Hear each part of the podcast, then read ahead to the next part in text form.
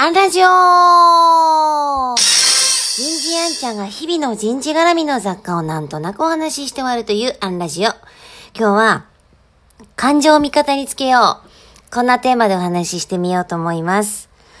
えっ、と、週末もこの感情みたいなところをテーマに勉強をしてて、今夜もだったんですね。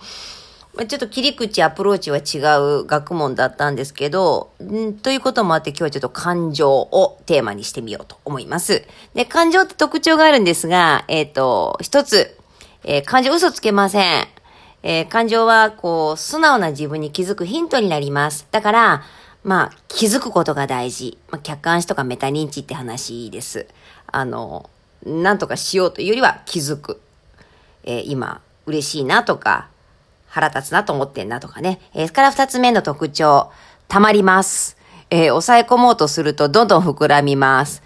だから、抑え込もうとしないで、ただ見つめること。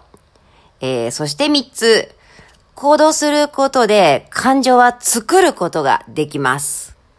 これ最後ね、ちょっとピンとこないと思いますから、あの、身近な方とワークやってみてください。えーポジティブな感情。えー例えば、そうだな、私はほにゃららすると明るくなる。私はほにゃららすると元気になる。私はほにゃららするとやる気になると、えー二人一組とかで、えー情報交換してみてください。まあ、ほにゃららはするだけじゃなくて見るでもいいしね、聞くでも、匂うでも何でもいいんですけれども、っていう対応をやしてみてください。多分ね、やってる最中に、元気になっていくと思います。えー、という感情が作られていく。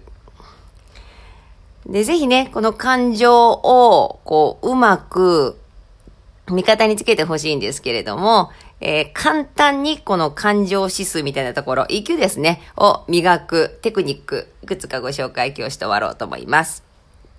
えっと、一つ目は、お手本を見つけてください。あのー、うまいなとか、あ、こんな人になりたいなって思う方を身近なところで探して観察したり少しずつ真似をしてみてください。二つ目、呼吸を意識するといいと思います。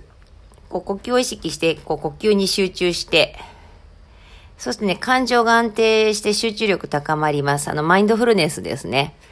あの、ヤフーさんとかがやってたマインドフルネスって、最終的には、あの、感情指数の向上です。から最後、言葉を変えてみてください。でね、周りの方をよく観察してみるといいと思いますよ。同じ状況でも比較的ポジティブな言葉を使う方、ポジティブな感情を生み出します。で逆にネガティブな感情を使われてる方ってこうネガティブな感情を伝播させてると思います。あ自分本当にどんな言葉使ってるってあの意識してみてください。今日はここまで。次回もお楽しみに。